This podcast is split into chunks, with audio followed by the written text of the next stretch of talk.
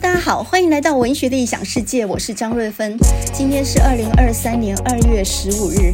呃，最近呢刚开学哦，大家都在讨论 Chat GPT 这这一个聊天机器人所带来的影响。那么，尤其是在教学或应用上面，它甚至不只是学生的交报告神器，它可能也会抢走我们很多人的工作。所以，很多人呢其实也都错了蛋哦。那么这一项 Chat GPT 呢，它是美国 OpenAI 所推出的。那么它的功用不只是聊天而已，它可以回答你任何的问题，而且呢，它那种回答还是整合。是的，我们举个例子来说呢，很神奇的就是我们在 Google 上面找很多问题的答案，但是那都是碎片式的，你可能还必须自己组装起来。可是呢，这个呃 Chat GPT 它不需要啊。比如说老师给了你一个题目，呃，比如说二二八快到了，那么请你写出二二八十个最重要的受难者以及他们的事件。那么这个时候以前就要到 Google 去找，然后自己要组装哈。可是呢，你现在可以给这个 Chat GPT 一个。指令就说三千字，请你列出十个二二八里面受难家属及其事迹，他可以给你写的有头有尾，包括标题什么的，全部都非常完整啊。所以这套东西不只可以设计广告文案呐、它甚至呢也可以帮你写报告、写论文，什么字数都可以，什么语言都可以。那么听说呢，它还有很多功能，比如说绘图或者是动画剪辑，各式各样的功能都可以取代。当然那些什么翻译什么，那就最基本的了。我呢就在网络上面看到一个教学哦，最近有很多这种教学，他教你怎么样用 Chat GPT 做出一个动画，就是呢在短短五分钟之内呢，你就可以做做成一支可以上传到 YouTube 的一个影片。那这里面呢包括字幕，呃，还有一些这个声音，另外就是一些标题，还有缩图等等，它全部可以帮你搞定，然后上传到 YouTube 上面哦。以前呢，这些全部都要自己来的话呢，短短十分钟很可能要花好几天的时间。现在呢，机器帮你做，只要几分钟就搞定。然后呢，你上传之后，这个实验者他上传之后，居然几天内就有了几千个点击，所以呢，这个功效是非常惊人的。也就是说呢，它。大幅缩减了我们创作的时间。那么在绘画的软体上面，它的功能也非常强大哦。就有人呢用 AI 算图的方式，一样也是下指令，比如说樱花猫少女。最近吴淡如不是在脸书上面晒出这张图片，然后引发脸友网围攻嘛？哈，樱，你只要给他指令樱花。我的元素要有樱花，要有少女，要有猫。呃，我的颜色我要紫色，然后我的图大概三乘二等等。你下完指令，它就可以合成一张图。照理说，这不算你的创作哈。以前电脑画图你还要自己画，电脑只是辅助而已。现在呢，你给它指令，它就帮你做好了。那么网友就说，这能算是创作吗？所以呃，电脑的功能非常强大，它几乎抢走了文字工作者、绘图师、动画剪辑师。甚至还可以拍影片哦，那有没有可能哪一天呢？我自己拍出《阿凡达三》出来啊？呃，现在电脑的功能已经强大到无所不能了。那么以前我们当老师的人呢，博闻强记，呃，我们记忆力好，学问好，或者说加上口才好，这个已经算是非常的呃，尤其是在人文方面，这已经算是能力非常好的，那也就是我们的强项。可是现在这些好像电脑都可以取代耶。所以我现在呢，已经不晓得怎么教书了哈。像我教的课是文学写作这种课，现在给学生一个题目，我不知道他们会去电脑上合成怎么样的文章来，看起来是非常的合情合理，而且也非常的通顺的。你怎么辨别那是他自己写的，还是他从电脑那边合成来的呢？那另外呢，在文学奖上面，我们收到的都是电子稿，就是这些文字打印出来的，你哪里知道他是从多个来源综合出来，还是他自己想的呢？这个也不知道以后怎么解决哈。我想呢，以后各大学交报告、交作业、交作文这些东西都会成为很大的一个问题哦。所以呢，清大在二月十四号，就是昨天，他们在校务会议当中呢，还为此设立了一个专案小组来规范哈，来限制这个 Chat GPT 它对于教学的影响跟应用。也就是说呢，稍微要有个规范，不然所有交上来的东西到底是自己发想的，还是去电脑合成出来的现成的东西呢？那有人呢就想得更深远一点哦，因为 Chat GPT 很可能成为一个呃很重要的一个 AI 科技竞赛，因为呢不是只有美国可以发展这个聊天机器人呢，中国大陆呢，他们百度也要在三月的时候完成一个聊天机器人，叫做文心一言啊，他们已经研发快要成功了。那我们国内呢，国科会也即将在今年年底的时候推出我们自己台湾版的 ChatGPT，因为呢要避免大陆版恐怕会出现论述偏见这样的一个问题。比如说，你若问这个聊天机器人说：“请问毛泽东是好人吗？”诶，很可能在台湾的答案跟在大陆答案会不一样，因为你喂他什么资料，他就会整合成什么样的论述出来嘛。所以为了要维护自己的论述上的一些主体性，台湾也必须有自己的版本。那么目前美国版的 ChatGPT 它其实有几个缺点哈，第一个就是呃在跑中文的时候呢，它会稍微有点卡。另外呢，呃。中文的古典文学的资料比较少一点，所以呢，这个部分的回答可能就会错的稍微多。那另外就是他的资料只收集到二零二一年的年底，所以你如果问他俄乌大战，或者是问他去年的世足阿根廷是怎么样获得冠军，这些资料都还没有。不过这些东西很快就能补上啊，这倒不是什么样的问题了。可是呢，我倒发现 ChatGPT 它其实也不是万能的，因为呢，呃，它是一种所谓的大型语言模型。它是透过很大的资讯量，比如说十亿笔资讯，然后呢，用这种不断学习的方式啊，让机器人可以回答你所有的问题的，看起来很厉害。事实上，它就是资讯量很大而已嘛。所以呢，你只要网络上难找到答案的，找不到答案的，比如说你最近的资讯它就没有。那这种网络上没有资讯的东西哈，机器人就很容易答错。所以，如果你完全相信他回答的东西也有问题，因为你没有办法去辨别哪个是对的，哪个是错，他也不是完全都能答对哦。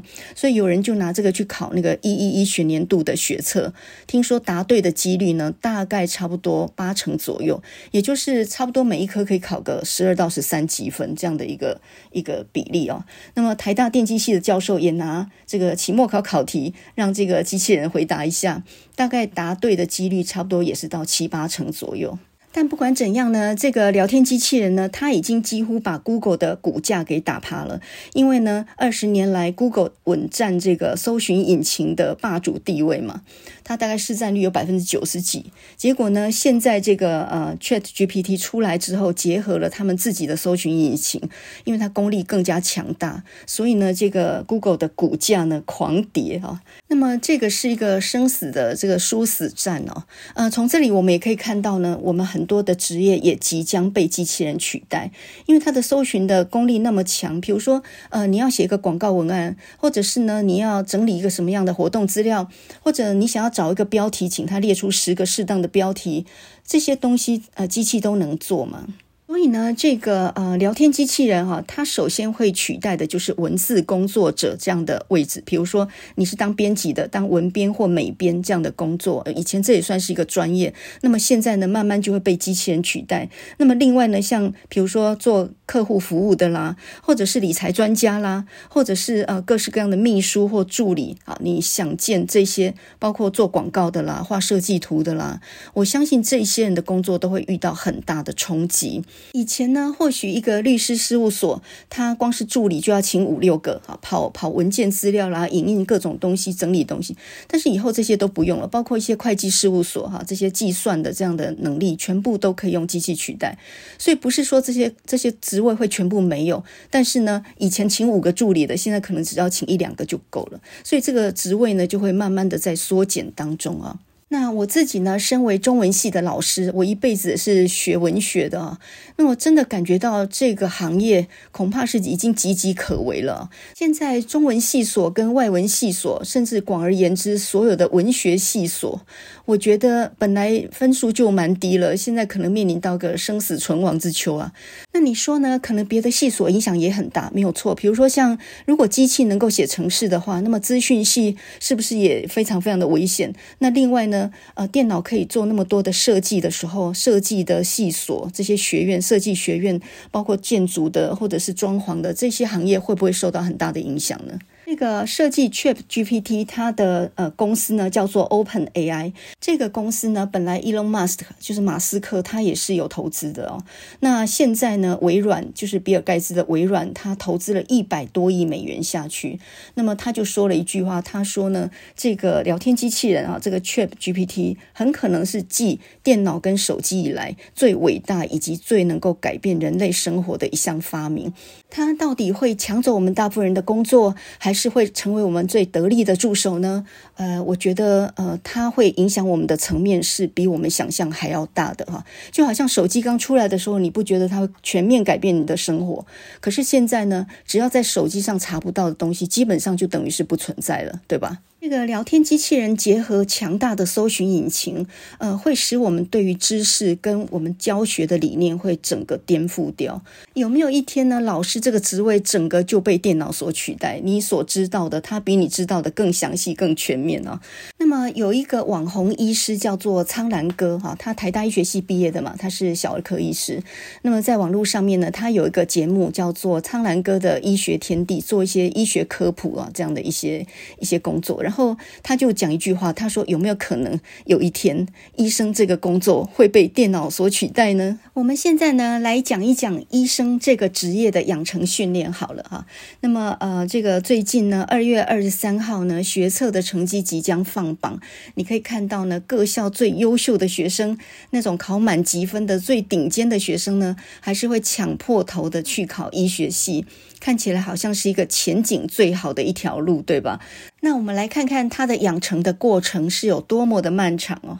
呃，这个苍兰哥的医学天地里面，就曾经有网友就问说呢，她的丈夫是一个。工程师年薪三百万哦，这个应该算是也蛮高级的工程师啊。那么现在三十岁，他想要辞职去考后医。那问苍兰哥说：“这个主意好吗？”那么苍兰哥就回答他说：“你头脑坏掉吗？啊，你如果年薪现在有三百万的话，那么你现在三十岁，你如果考上后医，要真正能够当医生的话，起码还要十年的时间。这十年你基本上就少赚三三四千万以上啊。”那这个影片也很有趣，下面就有很多年轻的医师，大概都是在值班过程的住院医师啊。那他们就在下面留言说呢，累得跟狗一样啊，呃，负能量呢多到没有办法救人。现在呢，各种健保跟评鉴制度底下啊，现在呃医生的薪水是被限制住了，根本没有办法调升，而且以后还会往下掉，因为全民健保以后就会这样嘛。那住院医师呢，一个月看起来有八九万，但是一个礼拜呢工作八十小时。你健康能够不毁掉，就已经算是万幸了啊！所以呢，如果以三十岁先要重考后医的话，再训练到呃你能够独当一面当医生的话，起码要十年。那这十年后呢，你的收入会更不如。所以呢，劝你打消主意卖功啊！这个呢，真的是典型的干一行怨一行吧，哈，呃，我们想要当医生，可能还没机会呢。我们先来看看这个苍兰哥，呃，他有多优秀哈，他中校国小毕业，台中人吧，然后呢，念居仁国中，居仁国中在台中就算是一个很明星的国中了。再来呢，念台中一中，然后台大一，他是学测考上的，那么预料就应该是满积分考上了。那他自己说没有错，他念中学的时候，他是念科学班的啊。那我们众所皆知呢，这个台中一中里面有科学班跟数理自优班嘛，这些理科好的人呢，当然不是科学班就是数理自优班的啊，呃，没有到这种等级的话，大概也考不了学测的满级分嘛。那么满级分，然后也甄选上了医学系，不管什么学校的医学系啊。那么照理说应该是人生胜利组了吗？还没有，因为你还有很漫长的路要走啊。现在的医学系呢，它是六年制的，以前是七年制啊，现在是六年制的。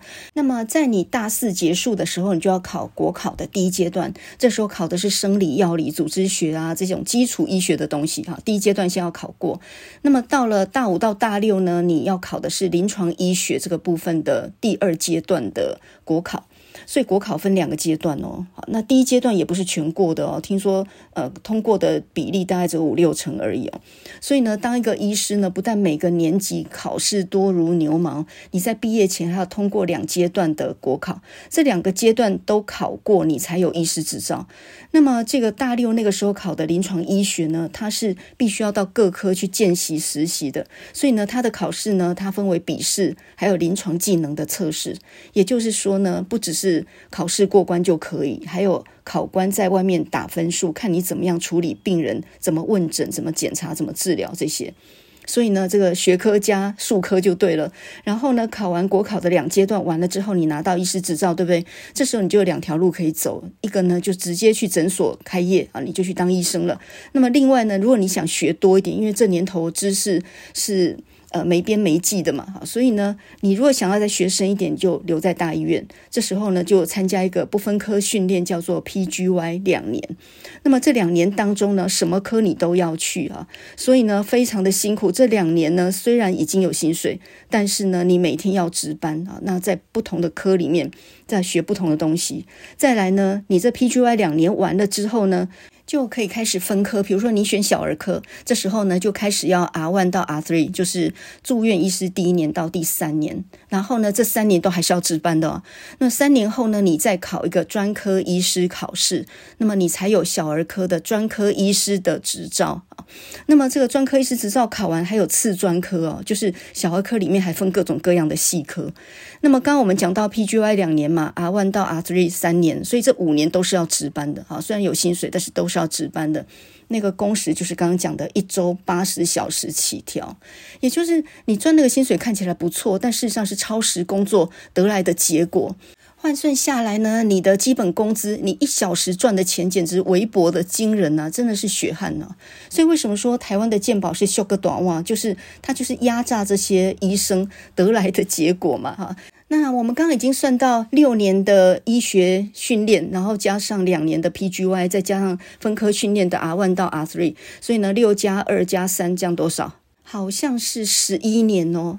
然后整整十一年的训练之后呢，再看有没有机会升上总医师，就是 VS。再来呢，还要经过好几年的磨练呢，才有资格升上主治医师哦。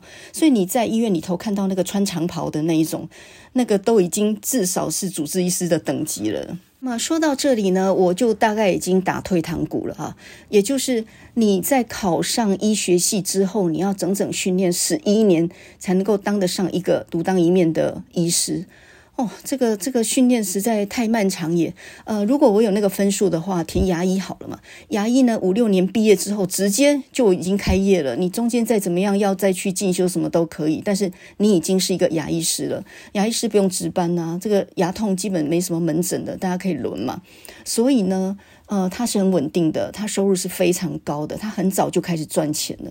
所以如果要当医生的话，你选择医学系，那不是傻吗？对不对？你应该选牙医系，也是医师，赚钱很快，不用值班，生活品质确保，对不对？还可以顾得了家人。你真的要当医生，那就要当这一种的啊。所以你看，呃，如果以生活安稳来说的话，那当然选牙医系绝对比选医学系好啊。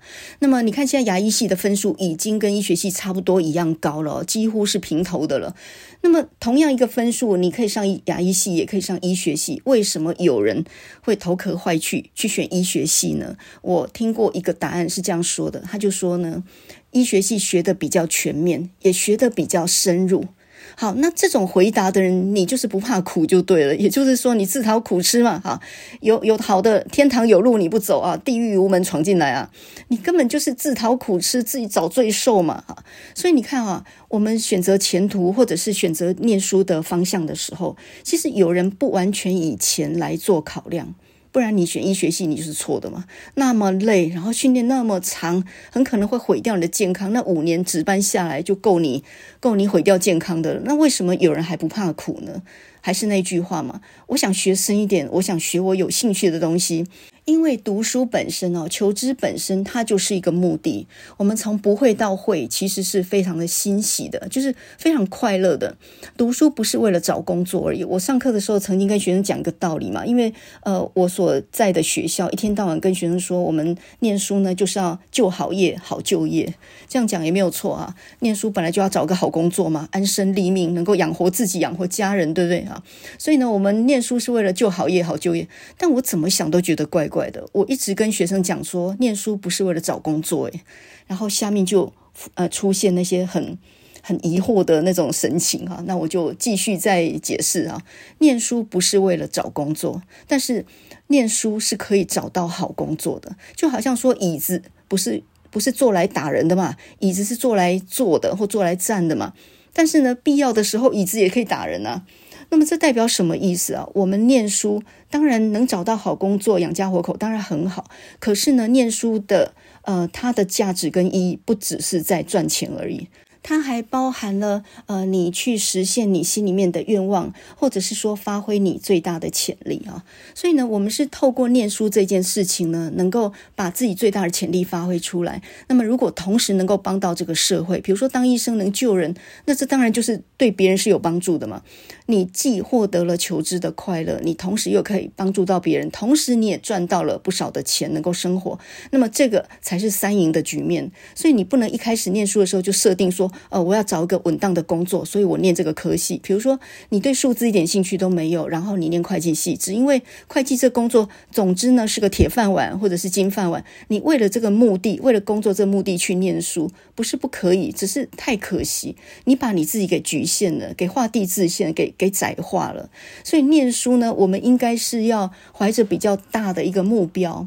那么找工作赚钱，那只是其中的一小部分而已。我一直我的想法是这样哦。结果呢，我说完之后，我那些学生都用很怀疑的眼光在看我。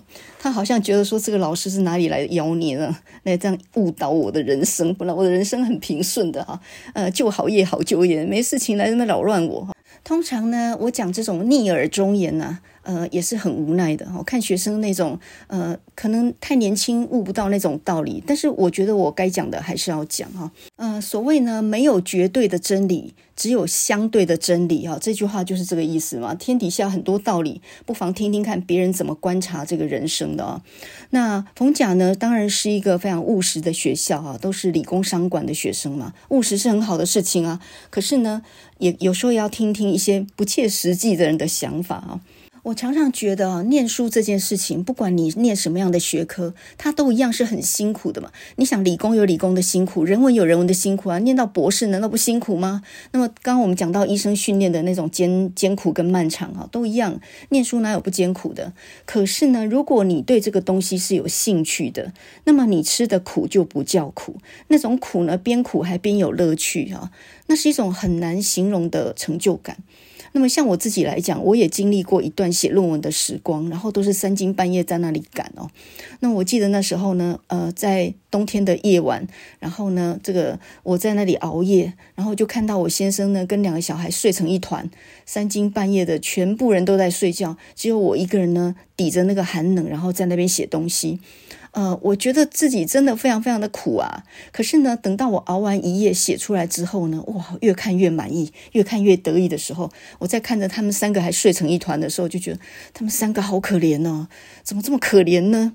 你看自己看着自己产出的东西很得意的时候，你已经完全忘记那个疲累啊，累是身体很累，可是心里是满满的。所以我觉得。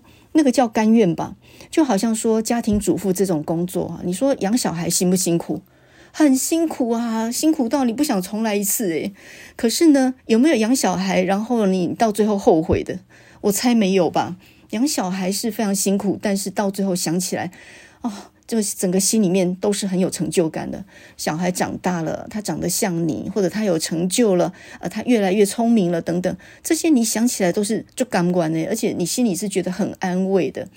所以其实我觉得念书就是这么回事啊，选一个自己有兴趣的，一样吃苦，但是呢，你你边吃苦你还边有乐趣，我觉得那个就是一个人生的极致啊。这个呢，就是我们人生除了要追求成功之外，功成名就啊，要赚得到足够的钱，能够过好日子之外呢，还要有一种所谓的幸福感。那么我们上集节目呢，就讲到成大的校长沈梦如，他就很想要问成大的毕业生几个问题啊。你在念书的这四年里面，你有没有感受到这个学校的老师能够启发你？老师在做研究或教学的时候，那种认真的神情能够感动你啊？那这个部分就已经不是追求数据、业绩或成功了，而是追求一种所谓的幸福感吧。就好像一个家庭，呃，你不能父母看子女的成绩单好像在看报表一样啊。你你除了要要求他成绩，你要去教导他之外，你也要给他一个爱的拥抱。也就是说，考得很烂的，但是怎么样，我还是关心你的，我还是很很疼你的。你要同时给出这样的一种资讯，这个家才有所谓的幸福感啊。一个家如果都在看报表，都在讲数据的话，那哪里还像个家？所以成大校长他其实讲的就是说，希望成大是一个家，是一个你永远会想回来、你会想念的家，不只是帮助你学到东西，还是个你会回来，而且我们再讲白一点，还是个你愿意回馈的家，对不对？这个人功成名就了，在美国矽谷开了公司或什么的，然后一捐钱捐给学校两亿之类的啊，你你什么地方会让你想要回馈？就是你你有感情的地方吗？所以念一个科系是只为了好找工作吗？我一直不觉得那么狭隘。念到最后，对这个科系也是有感情的，对这个专业也有感情的。所以以后不管是有没有赚钱，比如说我们退休之后，我们可以继续做社会服务啊。那不拿钱，但是还是可以对社会有贡献啊。这个东西就是对这个学科、对自己的专业是有感情的嘛。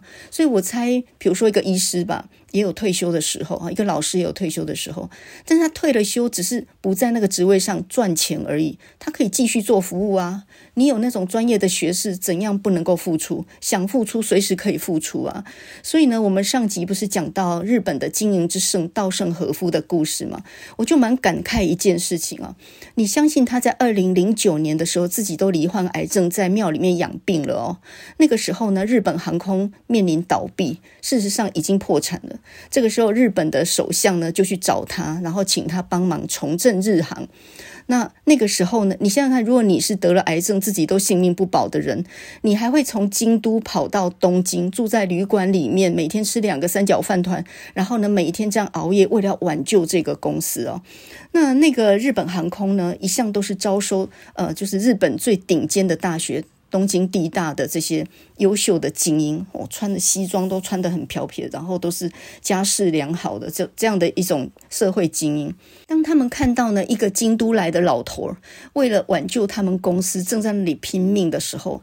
这些呢，本来事不关己的年轻人都被他打动了，所以我每次看到这个故事的时候，都会觉得，呃，稻盛和夫他成功的秘诀，这很重要的一点就是一个利他精神啊。他认为所有的企业如果基于一个想要为别人谋福利这样的心情的话，你不但事业会成功，你能够赚到钱，同时呢，你能够实现真正的自我。那一个人所会的东西，我觉得最大的价值不是自己过得好而已，你必须要能够回馈社会嘛。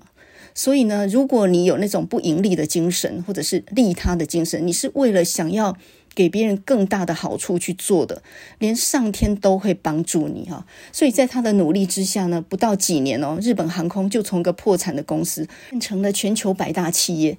那么稻盛和夫一辈子呢，就有好几个公司都很成功，包括像京瓷哈，是他年轻时候京都陶瓷，那个是他研发了很久的哈，他真正的本业。那接下来呢，就是二零零九年的日本航空，那他把日本航空呢弄到一个这个全日本最高的一个企业之后呢，他就交棒给年轻人了，所以功成不居啊。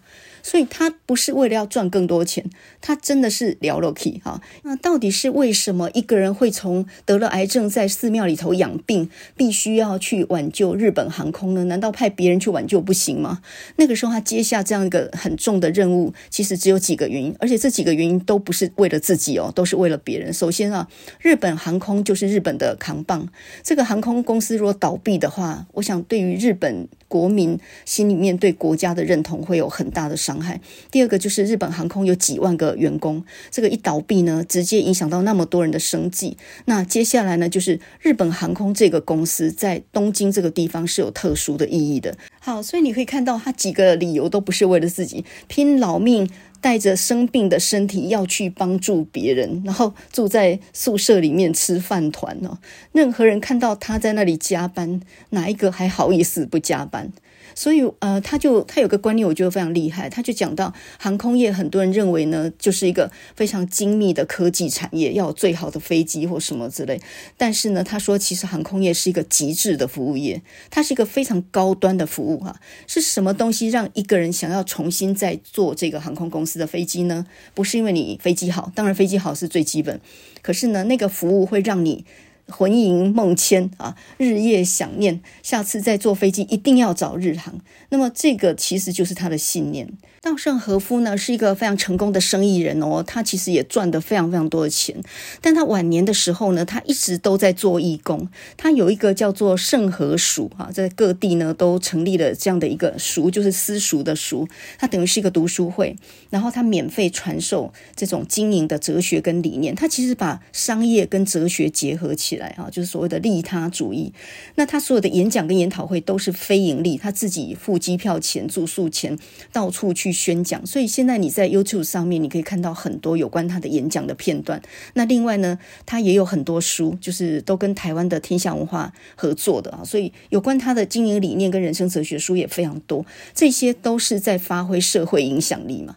所以一个企业家不是只有赚钱，当然赚钱也是目的，但是呢，他老年之后呢，一直都在推展一种所谓的哲学，希望能够更多人受他的影响。所以呢，到二零一九年底的时候呢，全球有这样子一百零四个这种圣和塾，而且呢，这个稻盛和夫他还办了个京都奖呢。这个京都奖呢，就是由他的稻盛基金会所成立的，然后那个奖金非常高啊，得奖的人可以获得五千万日元，这是相当于第二个诺贝尔奖的这样的一个很大的奖项。颁给谁呢？他颁给对于人类科学发展跟文明发展有显著贡献的人。所以你想想看，一个人可以把自己的影响力最大化，我觉得这个就是真正的成功啊、我看过几本他的书以后呢，有几句话就一直都深印在我的心里面啊，一直都没有办法忘记啊。首先呢，他说思考方式会决定人的一生，我们一辈子都会遇到逆境跟顺境嘛。呃，你不要以为说有人很幸运，一辈子都顺利，没有，没有那种人啊。所以呢，不管你遇到顺境或逆境的时候，你都要把它当做考验，连不幸的事情，你也要对它心存感谢。因为呢，你正是穿越了那些不幸，你才能够学得比别人多。另外呢，不管怎么样呢，都要维持一颗美丽的心，也就是为别人付出的心。我们今天生产出一个产品，不是为了自己要赚钱，是为了呃用的人能够更方便。所以他那个时候设立那个第二电信，他的目标其实就是希望日本民众能够用到比较便宜的电话以及这个电信的产业，因为那个时候打电话是非常贵的嘛。所以呢，基于这样的理念，然后去创立。以及成功的这样的一个企业。那当初呢，他的京瓷还有第二电信赚了大钱之后，有人就说呢，来投资房地产，这个比较好赚啊。可是呢，稻盛和夫不会做这种投机的生意。他认为说呢，我老老实实、勤勤奋奋的做我的本业，守住我的那个生产事业就好了。就果然呢，后来在经济泡沫化的时候，九零年代泡沫化的时候，哇，房地产一系崩跌嘛，很多人都因此破产。可是稻盛和夫呢，却没有在这样的一个房地产泡沫当中受伤，也就是他就是很认份的、很务实的，然后呢，苦干实干的，他从来不做投机的生意。然后他老了之后有钱了之后，他只想奉献这个社会啊。所以呢，这样看起来，稻盛和夫他的经营理念有一点像是逆势操作啊。大家都在精算成本，怎么样能够赚到最大利润的时候，他在那边想说，怎么样对别人创造出最有利的一个状态啊。那。消费者赚到啊，你就赔到了，所以这不是逆势操作嘛？那么在商业上来说呢，有一个名词叫做蓝海策略嘛，这个是二零零五年很重重要的一部经济学的论著哈，叫做 Blue Ocean。这个蓝海策略呢，它讲的就是相对于那种传统产业那种降低成本、抢占市场、大量倾销的那种恶性竞争的方法，那个叫红海策略。可是呢，我们现在要走出人生的蓝海，就是我们要开创全新的市场来创。创造出一个独独特的价值哈，所以一个企业如果只是赚钱，那就是一个赚钱的公司；但是如果它有它的理念，那就是一个品牌了。所以呢，蓝海策略就是有时候是竞争当中做一种逆势操作，就是讲究创新，然后呢，反而没有人跟你竞争。那我们拿做这个 YouTuber 来说好了，像这种自媒体啊，Podcast 也是一样。有的人呢，首先呢就先设定好你的受众是谁，然后呢大概会下什么样的广告，然后有什么样的收益，并且呢，呃，应该要怎么样去穿插广告才会有效等等哈，什么有效投放啊之类的。就是你在做一个节目之前，就先算好了我的成本多少，我利润应该多少。那我怎样的广告我愿意接啊？那如果对方广告预算很低，那我就不接。类似这样。可是有的人你会发现，有一些呃很多人看的 YouTube 这种节目，事实上它是没有插广告的。那这种没有插广告，实际上就是逆势操作，就是他没有在算成本，他所有付出都是他甘愿的，所以他没有在跟听众或是跟观众在算成本的。那这种不插广告的这种逆势操作呢，反而很多人喜欢看，因为没有被强迫推销嘛。我最近看一个煮菜的节目，叫做《张欣漫谈》，也是一样莫名其妙呢就看到的。然后呢，一对老夫妻两个呢在那煮菜，而且是用很普通的锅子，一个很看起来很普通的厨房，这样煎的做的菜也非常的简单，食材都非常便宜啊。那这有什么看头呢？可是呢，他这里面所学到的一些技巧却是非常的实用，比如说热锅冷油，我第一次知道怎么样才能够热锅冷油，那么这样煎鱼才不会粘锅。原因就是我我都搞不明白，你你锅子热了，你锅子不能空烧吗？那你加了点油去去。那那个开火之后，是不是锅子也热了，油也热了？所以怎么样热锅冷油法呢？结果原来是这样的：当你油热了之后，你把它倒出来，放在一个碗里面，再重新加点冷油进去，这个时候就是热锅冷油的状态。那你倒出来那些油，下次还可以再用吗？原来这叫热锅冷油，原来是这样做的，我从来就不知道啊。所以呢，像这种节目，它教的那么详细的时候，它就是设定观众在这个地方会卡关啊，果然就卡关在这。这种小地方上面，所以呢，江湖一点绝嘛，哈，你说破了就不值钱，可他就是不藏私，所以呢，就有很多人非常喜欢看。那么你越想赚钱，越赚不到钱，就是这样说的哈。他越不在乎放广告，他就越多人看。所以呢，短短的好像不到一年吧，已经有二十几万观看的样子，连我也是忠实呃观看者之一了，这样。所以呢，我们一开始讲到聊天机器人结合 AI 的这种庞大的资料库，这种搜寻引擎很可能会取代我们现在的工作。但是事实上呢，我们人的工作也不是那么容易被机器取代的，因为呢，机器它其实只是在整理资料，它没有辨别资料的能力，所以它它是有可能出错的。那么如果我们用得好的话，可以反过来，它成为我们有力的助手。那如果你的知识跟专业能力高于它的话，那你就可以把它当做助手。那如果反过来，你懂的东西是它能够取代你的，那当然呢，它就凌驾于人类之上了嘛，变成变成呃机器在统治人类了。这个就魔鬼终结者哈。所以呢，怎么样能够呃开创自己人生的新蓝海呢？重点还是要提升你自己的竞争力啊。那么你越有兴趣的东西，你越容易杰出嘛。那你努努力让自己杰出，你就不怕被淘汰啊。电脑会进化，那人类更是，人类学习能力也非常强啊，人类的整合能力是很强的。所以呢，呃，如果你是一个学法律的人当法官，或者是学医的人当医师，呃，或者是呢这个当老师哈，当学者的人。你其实是可以判断真假的，但是机器不能诶，所以我们就好像说下头有很多聪明能干的助理，但是你上面还是要有个人总检查一遍，看有什么问题的哈。所以呢，机器可以帮助人类去查询资料、整理资料，但是呢，我觉得呃，人所能达到的高度，那可不是机器能够取代的。那尤其是那种跟人接触的行业，还有需要高深学识的行业，比如说像法官啊、医师啊、教师啊、学者这种，完全都。不可能是由这种机器来取代啊。那么，比如说，你可能会查询一些医疗知识，你会利用机器，没有错。但是，你要开刀，要找哪一个医师，要怎么处置，你敢去问机器啊？那当然还是要个有经验的医师嘛。所以呢，苍兰哥其实不用担心他的职业被取代啊。我觉得当老师的人、当警察的人、当护理的人，或者是当法官，这些跟人接触的，其实基本上都不太容易被淘汰，因为你有机器没有的能力嘛。这年头呢，反而不是靠知识，我觉得是靠你做事的能力啊。所以稻盛和夫就讲过，细节决定成败，性格决定命运。一个人能不能成功，跟你念了一大堆书不一定相关呢。通常性格、习惯跟心态才是决胜的关键。我们刚刚讲到的稻盛和夫，他也不是不食人间烟火的人呢。我们上一集就讲到，他出自于一个很贫苦的家庭嘛。他出生于鹿儿岛，家里面呢兄弟姐妹很多。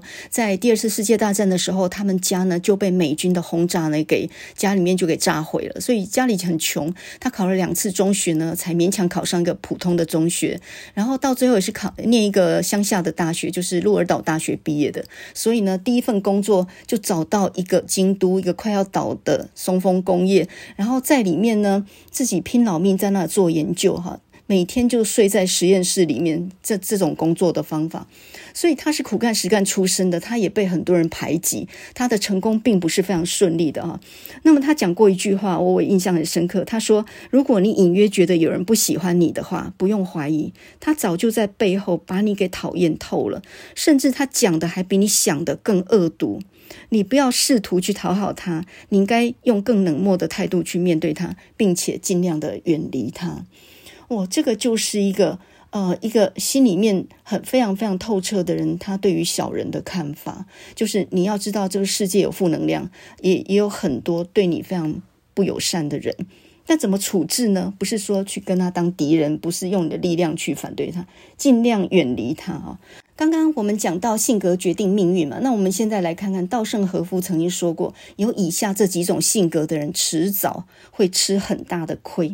哪几种呢？第一个，该翻脸的时候不敢翻脸哦。所以一个人呢，并不是说忍气吞声，然后没有底线，这样子就是一个成功的一个方式，不是。该翻脸的时候就要翻脸啊，因为让人家知道你的底线在哪里。第二个，分不清楚真假话的人。很多时候都是客套话，或者是只是敷衍你的话，你可千万别当真哈。第三个呢，太容易掏心掏肺的人啊，很多人呢在职场上面觉得真心一定能够得到回报，其实不一定诶。你真心对人，别人只觉得你是一个很好欺负的傻子而已哈。所以不要对人太容易掏心掏肺啊，这是第三个。第四个呢是管不住嘴，呃，你千万不要被别人抓到把柄，你要。永远记得，逢人只说七分话，未可抛却一片心的哈。在工作的时候，谨言慎行是必要的。那么第五个，我觉得也是很重要的一点，就是忍受不了委屈啊。一个人一旦忍受不了委屈，是没有办法成长的。他就说呢，工作其实就是一种修行。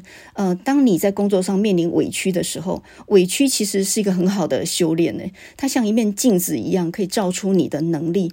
你要认清它，才能够打败它。每一个人都有弱点嘛，你不能去回避自己的弱点呢。就像照镜子，你总要看清楚才能够去克服它。所以一个人要忍受得了委屈哈。那第六个呢，就是性格急躁的人，因为这种人很容易被激怒啊，所以呢。千万不要轻易的与人产生冲突啊！做任何事情要考虑周全，然后呢才能够少出错。做事情呢尽量要细心规划，然后呢到时候从容去做啊，从容不迫。所以急躁是没有用的。第七个是说话不饶人、呃，很多人就说我刀子嘴豆腐心呢、可是通常刀子嘴的人，嘴不好的人心也不好，因为你心里面有那种想法，你嘴巴才会说出来嘛。所以呢话是由心而生的，你这个人。如果内心非常健康的话，出语就平和啊。所以呢，不要在公共场合里面去反驳任何人，或者喜欢跟人家抬杠，或者讲话打断人，这个其实都是不好的。因为呢，这也是一种高情商的表现啊。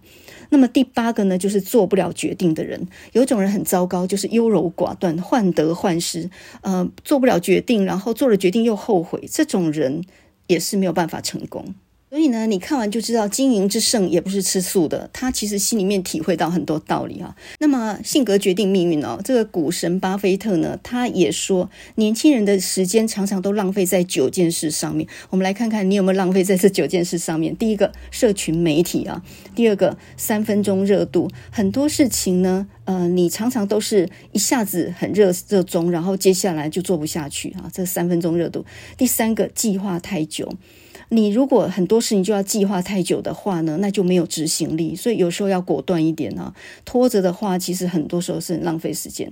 第四点呢是活在过去，也就是你常常后悔做某个决定，这个也就是刚刚讲的没有决断力啊。早知道十年前我就买房子，早知道台积电呃三百多的时候我就应该要赶快买。这这些早知道都是活在过去啊，这种毫无意义啊。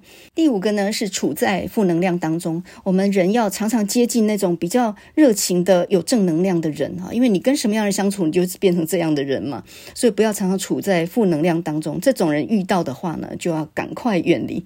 那么第六个呢，就是没有目标，你一定要设定个目标，让自己去努力啊。比如说呢，你今年要减个五公斤，或者说呢，你预计要写一年的日记，或者说你这个节目起码做一百集以上啊，用一个目标来鼓励自己啊。比如说，呃，你在一年后要考上多一九百分，类似这样，给一个目标，然后你就能够设定个目标，就能够去执行。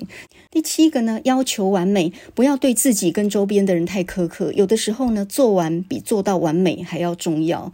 那么第八个呢，就是一心多用。很多人是这样的，同时想要做很多事，就好像你同时挖。十口井水，然后没有一口出水的一样啊，所以呢，备多力分，就是你的你的防备多，你的力量就分散嘛。所以呃，不要一心多用，觉得我能多工处理，其实那个什么事都做不好的啊。第九个就是抱怨跟责备啊，比如说业绩不好就怪景气不好，呃，或者是抱怨这个环境不好啦，抱怨别人不配合了，这个都是没有任何益处的。那么，如果我们综合以上稻盛和夫跟巴菲特他们给年轻人的意见的话，我觉得重点就在于下面啊。首先就是，呃，你在职场上面啊，因为性格决定命运嘛，哈，这个念书是一回事，你的性格才决定你是不是能够成功嘛。所以，第一个要谨言慎行，哈，再来就是少抱怨，还有呢，做事要有原则、有底线。另外呢，要有决断力啊，不要优柔寡断。然后呢，要接近正能量的人啊。我觉得这一些。呃，加起来都是非常好的建议哦。面对这个世界上无处不在的竞争，现在连机器都来跟你竞争你的工作的时候，你的工作会被 ChatGPT 取代吗？就看你这个人的性格跟你的习惯嘛。我倒不觉得说念哪一个科系那一定没前途，不是这样讲的，而是。你怎么样能够在你的工作里面发挥最大的影响力？一个人呢，要有苦中作乐的本事嘛，也就是逆势操作，创造蓝海啊。那像我们刚刚讲到那个苍兰哥啊，他曾经有个影片就讲到说，说他在去年的时候呃染疫嘛，确诊，然后他就干脆因为那时候诊所的生意就掉到谷底啊，他们几乎没收入。可是那时候他就拍了一个片子来说自己确诊之后，然后怎么处置，情况怎么样，就反而很多人看哦，所以呃也收获了不少流量。那另外有一次呢，他呃就是被诈骗集团骗了五万块，然后呢，他就把这个受骗的过程哦，就也是拍成影片，然后来让别人知道怎么样要小心这些诈骗的事情。所以呢，我觉得，呃，如果一个老师他觉得教学上没有成就感，那你就应该要自己搞一些好玩的嘛，不要一天到晚光是应付学校，因为那样子会非常消耗啊。那么你说当老师没成就感，那当警察也没成就感啊。这年头。每一个人呢，身上都有手机，然后呢，不管你要盘查要做什么，哦，他意见一大堆，然后手机拿出来呢，就就就冲着你拍照，或者是呃要求你出示证件或什么。现在警察的权威也不如以往了，所以你要说憋嘛，真的心里也很憋屈啊。我还听过一个医师是这样讲的，他说他正在那里呃这个这个焦头烂额在那边救一个病患，正在那急救的时候，只见到呢这个病患的家属在旁边拿着手机在那里录影，为什么呢？他要录。下来看看，如果有医疗疏失，拿这个东西好去追究医院跟医师。你想想看，如果你是那个医师，你心里做什么感想啊？所以各行各业都有他的委屈了哈，都有不容易的地方。那可能你自己心里要懂得去怎么样去应对，那才是重要的。所以你认为你的工作有那么容易被机器取代吗？我倒不觉得啊。那么就好像一个文字工作者、一个作家来讲好了，现在纸本书的市场节节败退，那么你会怀疑说写书到底还有人看吗？我跟你讲，还真的是有影响力的，不会完全没有的啊。你看苦苓最近在谈话性节目上面，哦，炮火四射哈！那么一下子呢就骂郭台铭想要披蓝袍去选总统，一下子呢就骂那个中共要来吊唁这个星云法师的那个叫什么的中共的那个呃宗教局的局长吧，叫叶小文还是谁哈？另外，苦苓还有一个 podcast 节目也蛮红的。最近呢，还以这个节目的内容来出了一本新书，叫做《台湾史必修》。那像蒋勋呢，他既是作家也是画家，最近出了一本新书叫《龙仔尾猫》。那他也到处演讲啊，他的讲题从老庄讲到《红楼梦》都非常的精彩嘛。我们现在就来讲一讲苦苓的《台湾史必修》，还有蒋勋的《龙仔尾猫》。好了，这两本书呢，包准你从聊天机器人那边是搜寻不出什么资料来的，因为资料还太少，也就是新一点的，它就没有资讯可以搜寻了，所以这还是需要我们去讲的。苦苓这一本台湾史必修啊，它的英文名称叫做台湾 Special，诶，刚好是台湾史必修。那么书名听起来很硬，但事实上呢，它是一个用插科打诨的方式来讲台湾史的故事了。那里面评论了很多跟台湾这一百年来的历史有关的历史人物。那么这算是外省第二代的台湾史观啊，因为苦苓自己是外省第二代，可是呢，他站的立场却是很绿的啊，他完全是站在台湾立场。所以这本书一开始的时候就是。台湾人的祖先是谁？那么开宗明义啊，就先确定了台湾人其实大部分不是汉人，大部分都是父系呢是呃闽南人啊，就是汉族的闽南人，然后母系大概都是平埔族，这个观念是正确哈。当时候呢，清朝人来台开垦的时候，不可能带老婆嘛，所以呢，大部分呃汉人男子都娶平埔族的女子为妻，所以呢，都已经混血通婚了几百年了。那么平埔族呢，它是一个母系社会，所以呢，呃，土地是传给女儿的。所以呢，在台湾的谚语里面有一句话呢，叫做“一个某押过三个提工作”，这是什么意思呢？“抓吉雷布”就是得到了他们家的土地，哈，押过三个提工作。所以你娶了平埔族的女子，同时也得到他们的家产土地，是这个意思的。那么当时候当然也有人娶不上老婆的，这些人呢，我们叫做“罗汉卡”。那为什么把单身汉叫做罗汉卡呢？其实还有一个蛮有趣的典故，就是呢，当时候的单身汉就是光棍呢，这些流浪汉，他们都是住在庙门口外面的。那么庙门上面常常画罗汉嘛，所以他们等于就是睡在罗汉的脚下，所以叫做罗汉卡。我们到现在呢，说人家打光棍还没娶老婆，我们就叫做罗汉卡。原来是这样子来的啊，所以其实有很多有趣的谚语，其实是从这边来的。那这本书里面提到很多台湾史里面的人物，他其实是没有把整个历史串起来，他只是单独讲几个人物。不过自然呢，就把前后历史也差不多串起来了啊。比如说清朝的时代、日治时代，还有民国政府的时代啊，那分别讲了很多重要的人物。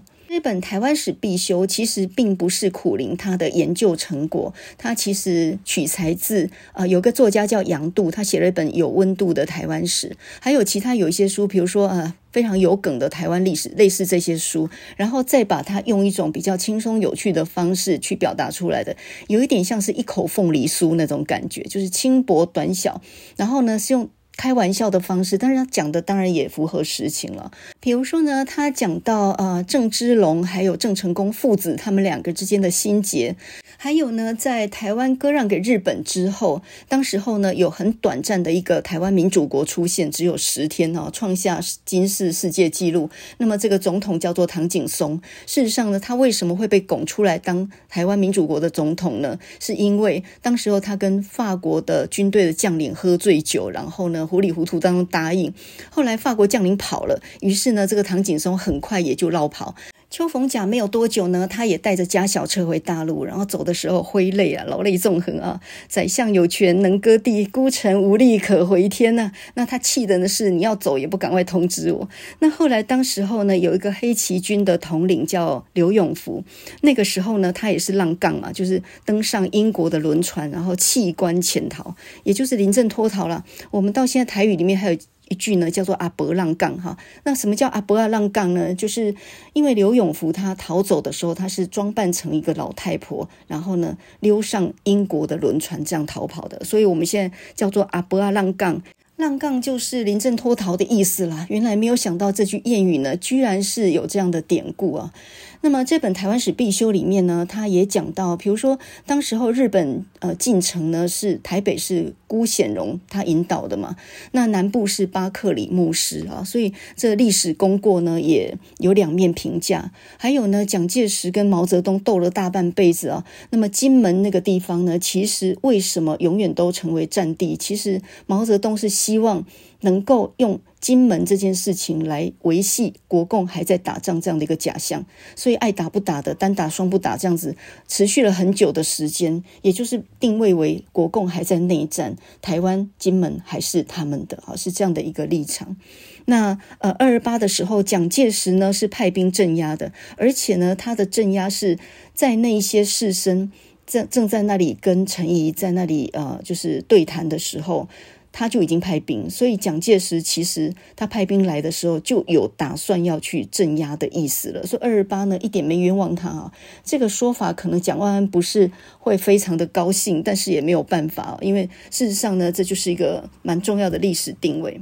那么二二八结合后面五六零年代的白色恐怖，如果你看过《流麻沟十五号》的话，你就可以知道，他完全是用一种戒严的方式来避免司法，也就是。不经由正式司法的审判，然后就就把知识分子定罪，也就是有意义、有有目的的去屠杀台湾省的精英啊。啊、我在书店里面看苦苓这一本台湾史必修，然后再听到他政论节目上面我，这个非常犀利的发言的时候，我就觉得他是不是忧郁症已经完全好了啊？跟一两年前那个情况已经完全不一样啊。那么另外呢，我蛮推荐看一本《龙仔尾猫》，这个是蒋勋最近的新书。那么这本新书其实是延续他之前那一本《岁月莫不静好》，呃，讲述的内容跟情调差不多。那么这本书里面用图文并茂的方式，里面的插画都是他自己画的啊，所以呢，非常的缓慢，然后非常的悠闲的一种人生态度。在疫情期间，他隐居在台东万安庄，这是一个客家人的村庄，只有几百个人的一。一个一个农庄，然后在那里呢，在那里读书写作啊，写书法。遇到一只猫，这只猫还会跟他去散步，走在田埂上面。我觉得这个情调非常好哦。真的让人感觉到一种现世安稳的感觉。呃，如果我们说苦苓那本书呢是一个急惊风，就是一个呃急行军那种方式的话，那么蒋勋这本书就是一个慢郎中，他真正让你感受到现世的安稳哦。比如说呢，他写到说，空气里面有打碎的稻梗散发的馨香的气味，日光跟植物的气味。蒋勋的文字他是这样描述的啊，他说他跟猫呢散步在田埂上面，猫跟我都听着，他听到的或许比我更多。我总觉得动物有一种我失去的很多本能，它可以看到我看不到的世界，它可以听到我听不到的声音，它可以闻到我已经感受不到的空气里的云或者风的气味，而在这些云跟风里面，可以预知到我没有办法预知的幸福或者是灾难。大疫就是瘟疫啊，在世界各地蔓延着，繁花继续盛开。我们惊慌或不惊慌，我们耐烦或不耐烦，死亡都不断，生命也不断，不会因为任何人的主观意识停止前进。不知道为什么诶，看蒋勋的书啊，其实让我感受到一种没有目的性的一种快乐。呃，我们做很多事都太有目的性了啊，做这件事是因为要得到什么，做这件事是要应付谁。可是呢，当你随着蒋勋在那里散步，在那里画猫，在那里看呃稻田里面的这个田埂，然后在那里看着莲雾这样掉下来，感受那个暖暖的夏天的微风的时候，你突然觉得能活着就是一种幸福啊！所以呢，很多时候我们不要活得太机械化了，也就是。太有目的性，或者说，呃，你的节奏太紧张。我觉得蒋勋他的文字就能给人那种安稳的力量，真的是岁月静好。我们今天的讲题呢，叫做“人生的蓝海”。你的工作会被 ChatGPT 所取代吗？那么，在这样一个很高度竞争的社会里面，我们要跟上科技的潮流，但是我们要保持心里面那种静定。所以，我觉得看书、听音乐其实是一个很好的方式哦。就是我们一方面随顺着这个社会的需求跟潮流，该学的也是要学啊，该会的也是要会。但同时，你心里要有一方净土，就这个部分我是不被你打扰的。然后，这个部分也不。是别人轻易能够取代的，甚至呢，我还能够发散出一些价值，能够去呃影响到其他不同的人。所谓思考方式决定人的一生嘛，呃，重点不是发生在我们身上的事，重点是我们如何去看待它，对不对？所以呢，面对机器的竞争，面对这个瞬息万变的社会，不管你是什么样的工作，其实你的价值都无可取代。就好像一个家庭主妇好了，看起来好像不是很重要的工作，可是这却是一个家庭的主心骨。诶，你照顾孩子，煮好吃的饭菜，把一个家打理得井井有条。诶，这个工作是多少钱都换不来的，这发挥很大的作用。诶，所以一个人活得有没有价值，有没有幸福感或成就，其实完全取决于你对你自己的看法，取决于你的想法，不是取决于别人对你的看法哦。其实我们每一个人在社会上都只是一个小齿轮而已。有的时候我们会觉得自己活得很卑微，然后这个工作没有我也行，我简直在这工作上就只为了一份薪水在那里忍耐而已啊。可是呢，有的时候我们要晓得换位思考。当一个学生觉得很苦的时候，你要晓得你的老师感觉更苦，好吗？那么当大学里头老师或中小学老师在那埋怨工作太辛苦的时候，很可能校长也是觉得他很苦。你不知道我的苦啊，我还要去募款，我还要去应酬嘞，你们还不用应付这些了。那么当个员工觉得老板很苛扣的时候，老板的苦水更多诶，这个成本提高了，然后你们每一个人都要健保，都要劳保，我简直被这些负。但要压死了，我的压力有多大，你知道吗？所以每一个人都有他的压力啊，所以呃，属下有属下的压力，然后长官有长官的压力。其实每个人都不是非常容易应对的。像过个年吧，儿女有儿女的压力，长辈有长辈的压力，诶，所以不要小看别人的痛苦啊，发生在别人身上的痛苦，你都不觉得痛苦的。李宗盛呢，曾经讲过，他有一首歌叫做《我是一只小小鸟，想要飞，怎么样都飞不高》。这首歌是赵传唱的嘛？那李宗盛说，他当年写这首歌是为了蓝领，就是那些劳工写的，基层的劳工写的。因为呃，这个每天辛苦的工作，然后活得非常卑微嘛。结果没有想到后来呢，很多台商的老板看到他，就跟他讲说：“哦，你写出了我们的心声。原来老板也有老板的甘苦啊。那在大陆做生意，然后。”被很多的法令夹杀，然后很多事情感觉到想想飞都飞不高，这样。所以呢，李宗盛是为了蓝领劳工写的，没有想到呢，是那些白领的老板，他们心有戚戚焉。哦，你讲到我的心声了。所以这个世界上呢，没有人是真正自由的。那真正的自由是不存在的。重点是你怎么看待这个世界，而不是这个世界真正是什么样子。我们每一个人都像一个小齿轮一样卑微的活着，那么你同时也可以反过来想说，这个世界没有这个齿轮还真不行了，还少了一个齿轮，还真的没有办法运转哈。今天节目的最后呢，我们就来用一首歌曲献给这一些很辛苦的活着。你觉得你自己像个小齿轮，或者说，呃，你自己像个小小鸟一样有志难伸，想飞都飞不高的人。那么这首歌曲叫《Proud Mary》，骄傲的玛丽。那这个玛丽是不是人哦？它是一艘蒸汽船。呃，这这是一首在密西西比河上面的水手的心声。这些做苦力的人，这些船工，然后呢，他们很辛苦的工作着，但是呢，他们在在这种歌曲里面去传达出一种乐天的那样的一种心情啊。那《Proud Mary》这首歌呢，它是一个摇滚歌曲，但带有一种非常浓厚的南方的气息。呃，最著名的两个版本，等一下我们先听 CCR 的版本，清水合唱团。这是一个旧金山湾区的一个摇滚乐队。那当年非常红嘛，当时候很有名的一首歌叫做《Have You Ever Seen the Rain》？你曾经看过那样的雨吗？就是人生有很多逆境，会突然。之间滂沱而下。那另外一首他们最有名的成名曲就是《Proud Mary》，这是一九六九年的版本。他们的唱法就是比较流畅的啊，这个是一个比较通俗的版本。那另外一个呢，非常能展现黑人的风味的。一个版本就是 Tina Turner 她唱的。那么这个黑人女歌手呢，她就来自于南方田纳西州。那么美国的南方呢，从大概一七零零年开始就引进了很多黑奴。那这里头种了很多的棉花嘛，所以《棉花田》这首歌曲呢，也是当时候非常著名的。那所谓美国的南方州，当然就是黑人所聚集的地方哦，黑奴特别多。那么田纳西州以下呢，从右到左就是乔治亚州、阿阿拉巴马州、密西西比州、路易斯安那州。那《棉花田》这首歌里面就讲到那个地点就在路易斯安那州，哈，再来就是德克萨斯州，德州嘛。所以南方这几个州呢，很多都是黑人啊。那这个呃，Tina Turner 呢，他就是田纳西州的黑人。可是你看她哦，她不完全是黑人哦，虽然她皮肤是黑的，但她身材非常的修长哦，她还有美腿女王的称号哦，她一双腿非常的笔直漂亮。她身上其实有印第安的血统，有黑人的血统，还有呢，她还有白人的血统哦。那就像我们刚刚说到，台湾人的基因是母系是呃原住民嘛，是南岛语族，但是呢父系是汉人。那这个美国的非裔的哦，就是美国黑人，他其实母系多半是印第安跟黑人的血统，然后父系是白人。Michael Jackson 他也是很典型的，Michael Jackson 他爸爸就是蓝色的眼睛，所以你看 Michael Jackson 他也是个混血儿哦，他生下来几个子女有些也是白皮肤的，所以呢。呃，美国的黑人多半也是有的混杂的基因的哈。那这个 Tina Turner 也是一样，很典型的。这一首 Proud Mary，CCR 唱起来跟 Tina Turner 唱起来有什么不一样呢？呃，Tina Turner 简直就是用生命在诠释她，唱得非常非常的狂野。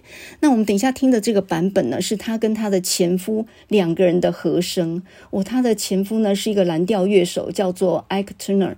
然后呢，这个。Tina Turner 结婚之后呢，就冠上夫姓嘛，就叫做 Tina Turner。那这个 Tina Turner 也是一个苦孩子啊，从小父母离婚，然后跟着他的家人住，很早就嫁给了这个 Ike Turner。但是呢，他们两个在音乐上的配合虽然非常好，可是呢，这个 Ike Turner 他是会家暴的，常常打他。那后来 Tina Turner 呢，终于受不了了，于是呢，打离婚官司，然后搞了好几年以后呢，终于离婚成功。那么现在呢，Tina Turner 他已经八十三岁了，他一九三九年出生的人嘛。这首《Proud Mary》它的节奏非常的轻快哦，讲的是苦力的心声，可是那个节奏是非常非常轻快。那他就说到呢，Led a good job in the city，离开了一个城市里的好工作，Working for the man every night and day。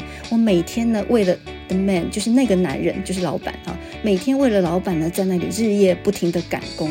那么这一首 Mary 呢，是一个 Proud Mary。它有个轮子不停地转，它不断地燃烧着燃料，然后在河上不停不停地转着。然后他就说到呢，我在曼菲斯洗了很多盘子。这个 Memphis 这个城市呢，就是田纳西州最大的一个城市啊，并且呢，我在 New Orleans 就是纽奥良呢，抽了很多的天然气，因为那里有很多的那种油田嘛。然后那个是一个密西西比河的一个出海口。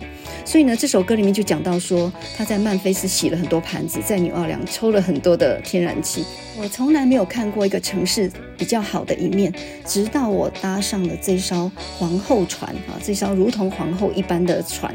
那歌词里面呢，一直重复着 rolling rolling rolling on the river 哈，转啊转啊转啊，不断的在河上转着。If you come down to the river，如果你说顺流而下。你就可以找到很多当地住的人，你也不用担心你没有钱，因为呢，在河上住的人，他们都是非常好心的，很愿意帮忙的啊。People on the river are happy to give。总之呢，这首歌就是一个穷开心，一个像小齿轮一样不重要的人，呃，在茫茫的河面上面的一个苦工啊，一个水手，然后呢，面对茫茫然的人生，或者说一个很漫长的旅程。